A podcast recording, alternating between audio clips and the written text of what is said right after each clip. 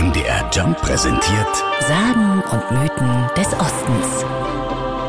Der Burgherr Gebhard von Querfurt war viel unterwegs, oft wochenlang. Vielleicht hat er woanders gekämpft oder was auch immer. Jedenfalls war er wieder mal nicht da, als seine Frau neun Kinder zur Welt brachte. Alle auf einmal. Der Querfurter Bürgermeister Andreas Nette kennt die Sage in- und auswendig. Und er weiß, Neun Kinder sollen zur damaligen Zeit auf ja, mindestens achtfachen Ehebruch hingewiesen haben. Und so hatte natürlich die Burgherrin Angst, was passiert, wenn ihr Mann wiederkommt.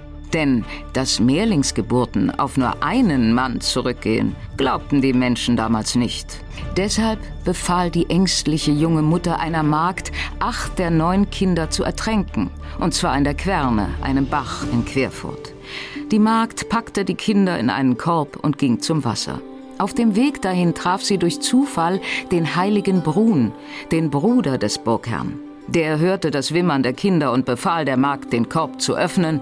Die Kinder waren gerettet. Mit seinem Stock soll er an einen Stein gestoßen haben, dort soll eine Quelle entsprungen sein und mit dem Wasser der Quelle hat er die Kinder getauft. Und sie sollen an kinderlose Familien in der Stadt verteilt worden sein und später dann wieder dem Burgherrn vorgeführt worden sein, wo er sie sofort erkannte, sie sollen ihm praktisch aus dem Gesicht geschnitten gewesen sein und er nahm sie dann wieder in die Familie auf. Wahr ist, dass es den heiligen Brun gab, sagt Andreas Nette.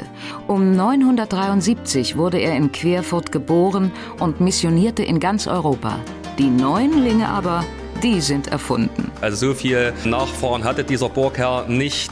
Ja, es ist eben eine Sage und es dient sicherlich auch dazu, den heiligen Brun auch ein Stück weit zu verklären und ihn besonders hervorzuheben. An der Stelle, wo die Quelle in der Sage entsprang, steht heute der Braunsbrunnen, benannt nach dem heiligen Brun.